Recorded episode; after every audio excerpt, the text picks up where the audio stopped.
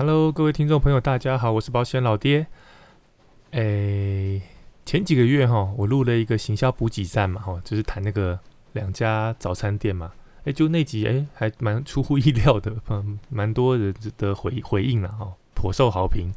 好，所以老爹决定之之后再加开一个增援补给站这个单元哦。那一样就是会透过观察生活的一些点点滴滴，然后聊聊可以运用在我们呃工作上增援这件事情。OK，那这次想谈的内容就是橘色恶魔来袭。其实说来袭好像不太对哦，因为人家表演完当天就已经快闪回日本，准备考期中考了哦，超可爱的哈。呃，不知道大家有没有注意到，就是今年的国庆游行哦，那我们请来了就是日本京都局高中管乐社哦来表演。那因为他们游行时候穿的队服是全身橘色。那有人说法是因为加上实力很强，所以呃别人都都都望其项背哦，所以有橘色恶魔这个称号。呃，可是我我看完我觉得其实 不是不是这个原因，然后那之后老弟再跟大家谈我的看法哈。那反正 anyway 他们就叫橘色恶魔。那我会注意到他们其实是在十月四号在那个亲子天下的网页上看到一篇文章，那标题叫做不教导。不指令，为何能够培训出日本超人气橘色恶魔管乐队？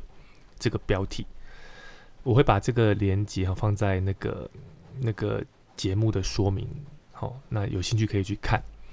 那其实其实这是一本书啦，那这个这这个这一段这段文字其实就是书里面的前言，他就是把前言直接复制贴上这样子。好，不过不过我觉得写的蛮精彩的，我已经可以把整部整本书的大概可以稍微了解了这样子。OK，那透过这篇文章哦，让老爹对橘色恶魔有了初步的认识，包含他们的招牌微笑，哦，还有就是演奏的特色就是不断的就是跑动加跳舞嘛。那还有就是提到的这个这个呃社团的指导老师他的独特的不指导的指导法。加上弱弱指导法，哦，这样子。那大家看完，我觉得蛮有趣的哈。我我就直接把文章贴给来居老师哈。我说，哎，这个其实可以有有一些东西可以运用在我们工作上，这样子。啊，没想到他动动作更快，他当下就到博客来买了两本，然后一本还送给我这样子。哦，那那既然如此哈，我就想说，哎，那既然有这个机会，我把这本书读完，好，可以把它做成一集节目来做一些分享，这样子。那这本书其实谈的内容非常的广哦，有包含就是他们的兴衰史，还有他们的一些管理的方式哦。其实其实内容很丰富，那有兴趣可以可以自己买来看啊。我是觉得还还蛮值得一读的。那老爹这一集只是把读完这本书后，呃，觉得可以跟自己工作上做连接的部分，哦，整理出了几个重点来跟大家做分享。好，第一，其实前言的第一句话开场。我就觉得非常值得我们来思考。作者说：“哈，被人要求笑一下才笑的话，挤出来的笑容并不是真的。”哦，他说他一直这样认为，所以从来不要求任何人笑一下。同样的，听到“你要加油”这句话，真的能发自内心努力吗？我们不是因为被人要求你要加油才努力。而是发自内心想要努力，所以努力。因为我知道这件事，所以从不对人说你要加油。如果领导者发出要主动努力这样的指令，那么不管下面的人怎么样的努力，都不再是主动的行为。让人动起来只是一种自以为是的想法。就算这个人真的起而行了，得到的成果，应该也不会是最好的。那有些人采用所谓的激励学生、激励下属的动力这样的指导方式，但说到底，动力应该是打从内心底自然涌现才对，而不是靠他人提醒。OK，那读完上面的文字哈，其实 我第一个联想到的画面就是 我们在帮小孩拍照的时候，真的很常讲，哎，笑一下，笑一下，笑一个这样子。但不知道你们有没有发现，就是。你越这样讲哦，他们笑的就越僵哦。尤其是当他们笑不出来，而我们硬要拍的时候，比如说玩的很累啦，或是现在太阳很晒啊，那我们那时候要拍照，那那时候你叫他们笑，当然笑不出来嘛，对不对？OK，那我更进一步的去思考，我们之所以会在帮小孩拍照的时候要求他们笑一个，我觉得可能原因是因为我们觉得他们年纪还小，还不知道现在应该要怎么做比较恰当哦，所以我们会提醒他。你去想哦，你今天帮成年人拍照的时候，你会说“哎，笑一个，笑一个”吗？应该不用吧？哦，因为其实相较于小孩，你讲成年人或是大人好了，应该应该比较知道自己现在拍照的时候想要摆什么表情、什么动作吧？对不对？好，成年人跟小孩的差别就在于知道自己现在应该要做什么。那既然如此，是不是更没有必要对成年人说要加油了？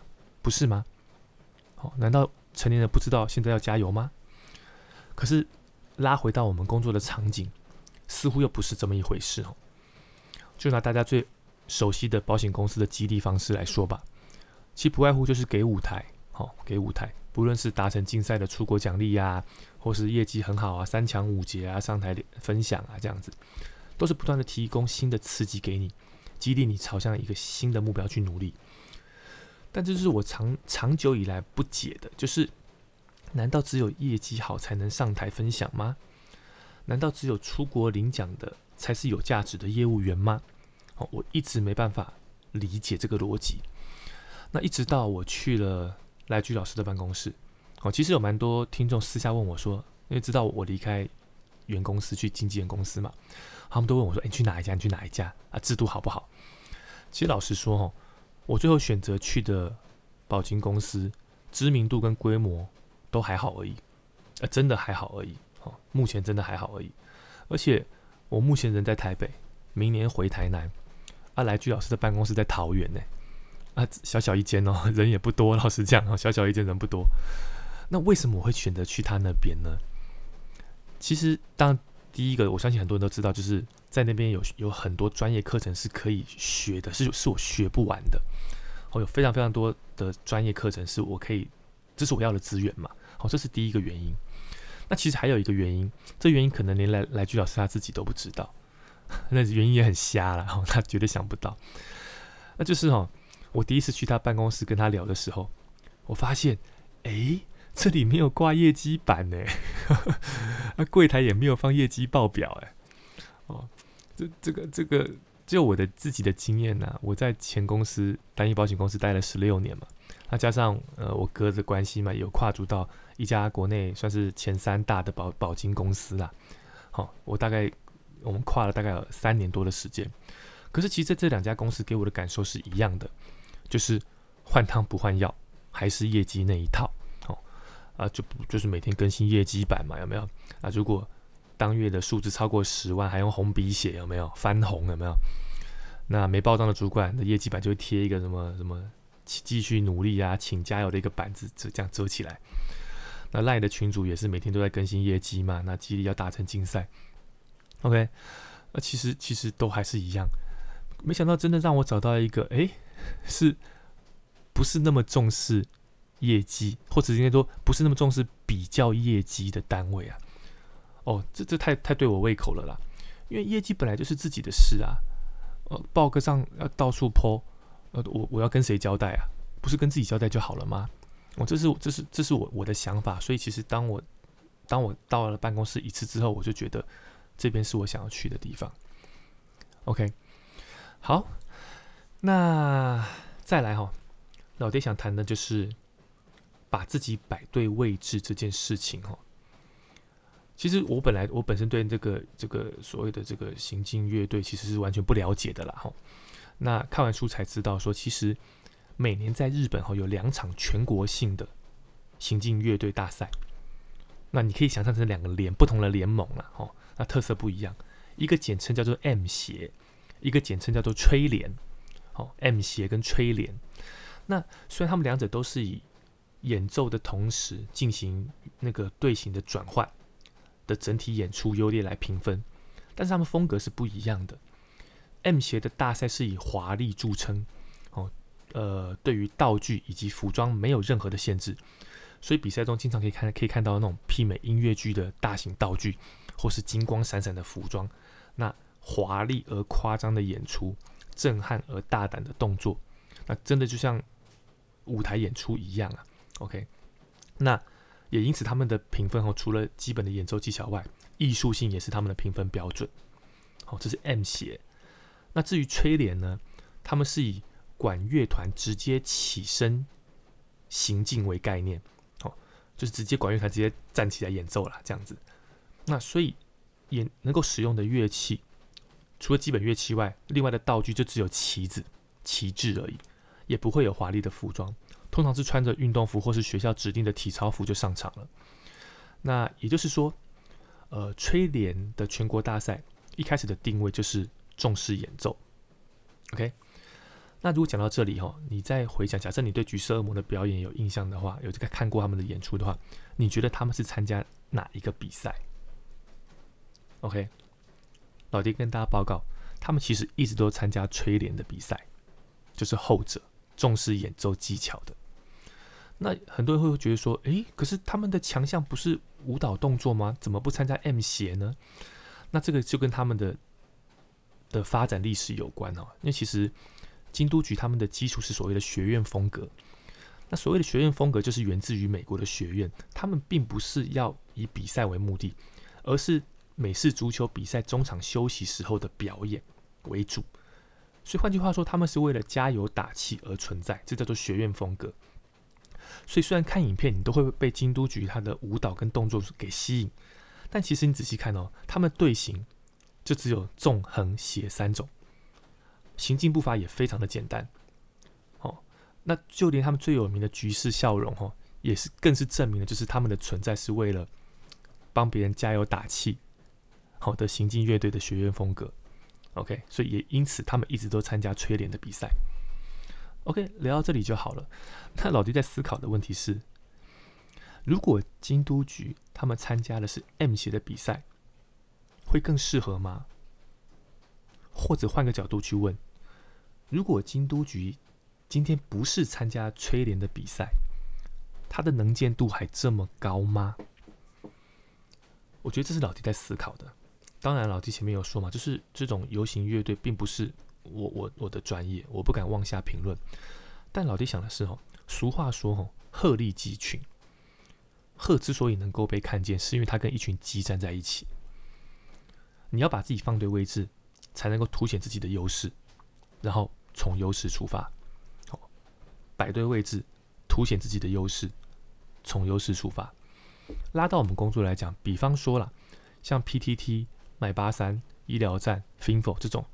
充斥着爆多保险业务员的的的的的地的地方，如果你要经营这块市场，因为很多保护会相去问问题嘛，好，如果你要去经营这一块，你是业务员，你要经营这一块，那真的唯有做出差异化，才能被消费者看见。讲的很简单，差异化，可是做起来很困难。好，所以比方说了，我看到很多有些人可能会就是非常认真的回留言，非常迅速的回留言，好，来增加曝光度嘛，或者是他会 po 一些文章。好，去去增加消费者的信任，或是像有些人就干脆就是去取得保险经纪人的资格嘛。好，那可以可以复复告诉保护说，我有这样的证照，我的专业度是是是经过认证的。好，来提高消费者对你的信赖。OK，那但是哦，如果你的身份是单一保险公司的业务员，你有需要在这里浪费时间吗？你去思考哦，会来这些网站发问的，通常都不是小白哦。哦，通常都是愿意为了自己的保险规划多花一点时间去做功课的消费者，而你的对手都是满手商品的经纪人公司业务员。如果是我，我绝对不会在这边浪费时间，在这种比较条款、比较商品 CP 值的地方，只会让我自曝其短。所以我会去寻找另外的环境，是可以比较能够发挥自己优势的地方。把自己摆对位置，真的非常非常的重要。再来第三，我想谈的就是走对方向这件事。这本书哈的第一章开头有提到，京都局从一九九六、一九九七、一九九八连续三年参取得就是参加全国大赛的资格，连续在九场大赛中得到第一名，三年都拿下大满贯。京都大赛。关系大赛跟全国大赛这三场例行赛事也都获得评审的一致通过。哦，所以这是京都局的高中管乐社从一九六一年四月成立以来取得最好的成绩，可以说是京都局的黄金时期，就是一九九六、九七、九八这三年。OK，但是哈，就到这边为止了。好，在两千年的全国大赛落马，就是全有参加全国大赛，可是没有得名，这个不打紧。更可怕的是，在接下来的六年，就是二零零一到二零零六年这六年。他们连全国大赛都进不了，就比到关系赛就就 GG 了这样子。哦，连连全国大赛以前是三连霸，现在是连全国大赛都进不去哦。那到底发生什么事情哦？原因很简单，就是因为吹联想要跟 M 协做区隔，好，所以他们越来越重视演奏的技巧。但是演奏的技巧绝对不是京都局的强项。事实上，你要在他们在这么激烈的动作当中，还要维持高水准的吹奏技巧，几乎是不可能的事情。所以，这样的结果可想而知。那接下来还有一个更大的问题，就是哈，吹联他们的比赛其实有分两组，一种是规定比较严格的游行组，跟自由发挥的庆典组。那军都局一直都是参加庆典组，但是呢，很多参加 M 协比赛的学学校。会把吹联的庆庆庆典组当做热身彩排的练习，他们是要参加 M 协的比赛，可是拿这个当做练习，因为风格比较接近，所以吹联就决定在二零零六年后举办最后一次，隔年就会废除，也就是会把这两组合并，只剩一个比赛这样子。那呃，二零零七年当两组合并后，京都局必须更去正视一个已经不能够忽视的问题，就是。如果今天的崔莲把这个合并之后，应该会对音乐上的表现更加重视，所以对强项是动作的京都局会更不利。那你以之前六年连全国大赛都进不去了，那那现在怎么办？现在如果更严格的话，那你你都不用想了嘛，对不对？OK，那呃，崔莲的行进乐队大赛，哦，他们这些全国大赛的初赛队伍。多半都是室内管乐合奏大赛中能够挤进全国大赛的优秀队伍。那所以他们的表演通常都是在不影响演奏的情况下，加入一些缓慢的小碎步的移动。那会这样做原因很简单，就是为了要兼顾音色跟动作想出来的对策嘛。那这样做确实符合了，就是管乐他们理想中的完美形态的演出，就是整个管乐团可以直接站起来演奏，好，直接站起来表演。那从大多数的团体表演中，你也可以看到，就是他们努力的在减少不必要的动作。好，这是他们的比赛方针这样子。那如果你是这个社团的指导老师，你要怎么办？就是已经连续六年打不进全国大赛了，然后接下来又要面临改制的问题，你要怎么办？那书中提到说，他其实并没有说。就说他是有思考过是不是要放弃动作，回到演奏的本质。他们曾经也也思考过这一个点。可是最后他提到一个观念，他是说：“哦，他说管乐不只是为了演奏者而存在，音乐的存在同时也是为了观众。如果每个队伍上场后都只是安静的行进，你觉得观众看了会开心吗？或是你会有兴趣看这样的表演吗？”那橘色恶魔他们本身的存在就是为了加油打气。如果今天只是缓慢的移动，能够发挥自己的特色跟价值吗？所以最后他们决定就是继续坚持走自己的路。哦，不要误会哦，他们从来不是说他们放弃演奏技巧、放弃音色哦，而是他们选择就是努力在音色跟动作当中取得平衡。那这条路绝对是最辛苦的，因为他们的他们需要花费的精力绝对是加倍的。那书中有提到他们一些每天基本的练习，好，他们包含就是基本练习是单脚要举起到九十度的高度，然后演奏至少三分钟，以及三十分钟的连续换气练习。那做这些训练其实无非都是为了在那高高度消耗体力的动作当中，能够维持他们的演奏技巧这样子。那前面提到的所谓的呃不指导指导法跟弱弱指导法，也都发生在这段他们最低潮的期间。好，最低潮期间这样子。那没想到转捩点就是在二零零七年，就是当今天崔典把两个竞赛合并之后的新赛制，反而推了京都举一把，因为他们一直是做的非常非常严格的练习，所以他们很适合合并后有所谓的指定演技这个项目。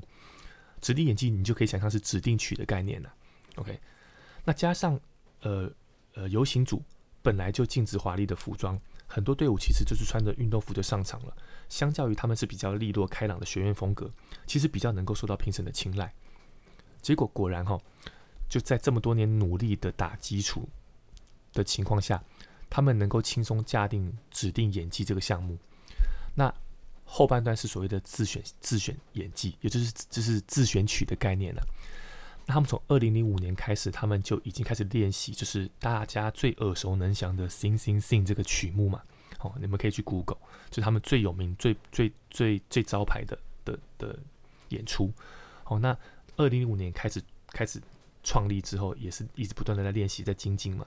那到二零零七年越来越成熟，所以终于在二零零七年就推倒这个高墙哦。他们重新返回了全国大赛，而且在全国大赛中得到了银牌。银牌。那过程当中整整空了七年。那隔年二零零八年跟二零零九年都拿下全国大赛的金牌。哦，二零一四、二零一五也在拿下全国大赛的金牌。哦，他们记录还持续在写下去。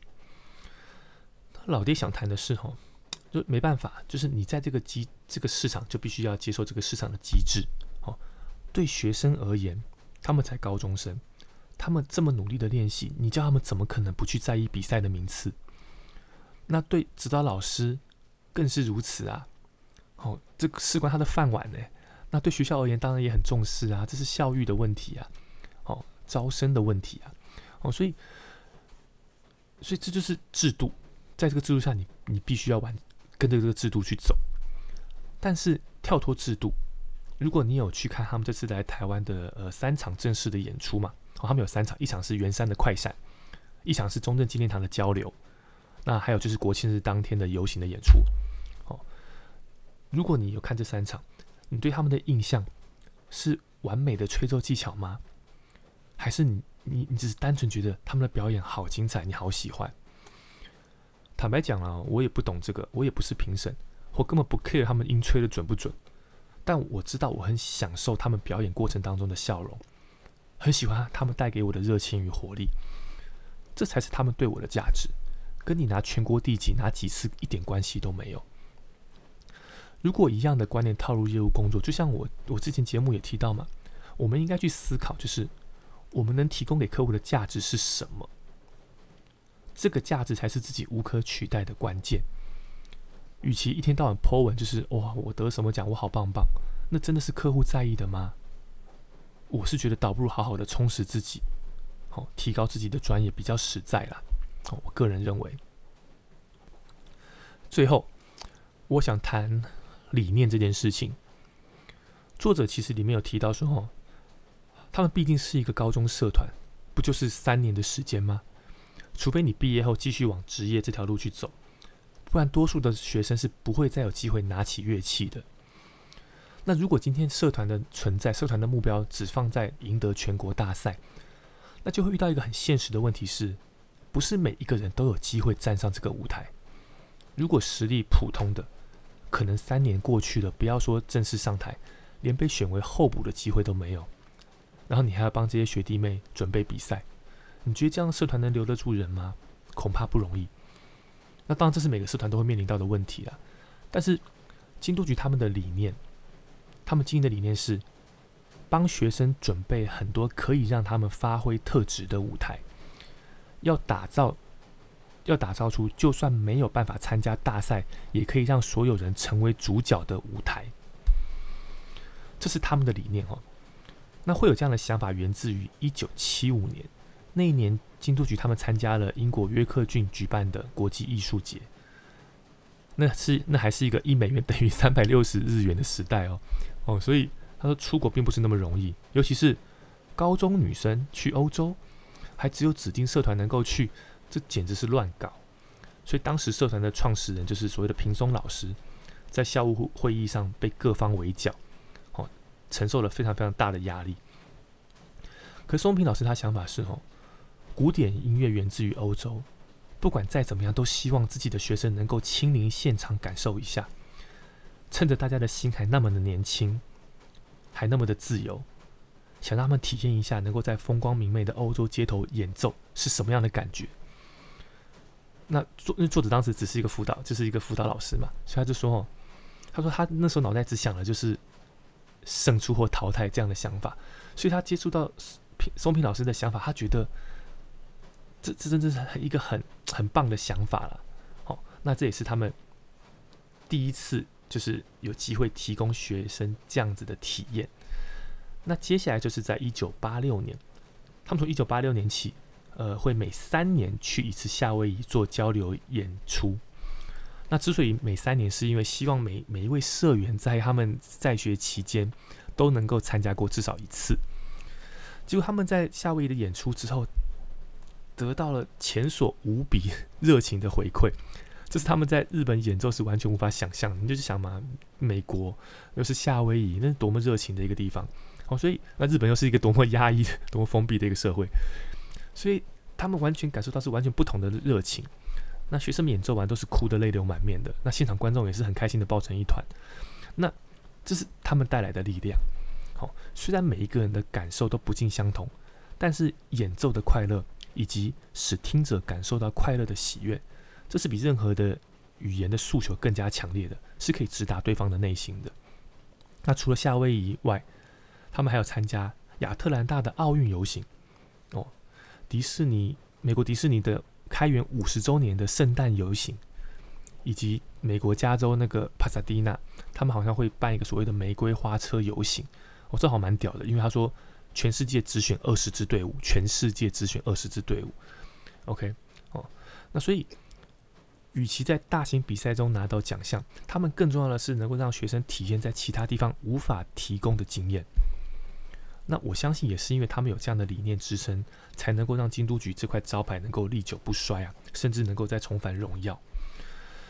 那想要做组织发展的朋友，我觉得你要去思考，就是那你的理念又是什么呢？哦，你的理念又是什么呢？我我个人认为，唯有找到理念相同的人，才能同心，才能同行啊！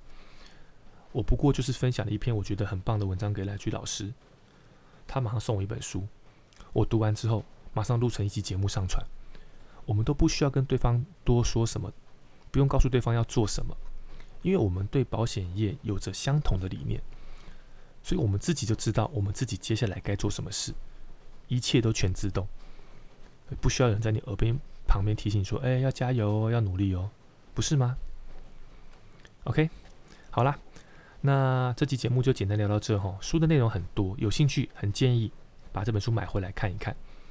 等你看完之后，再回头去看他们的表演，我相信你会有更多的感受哦。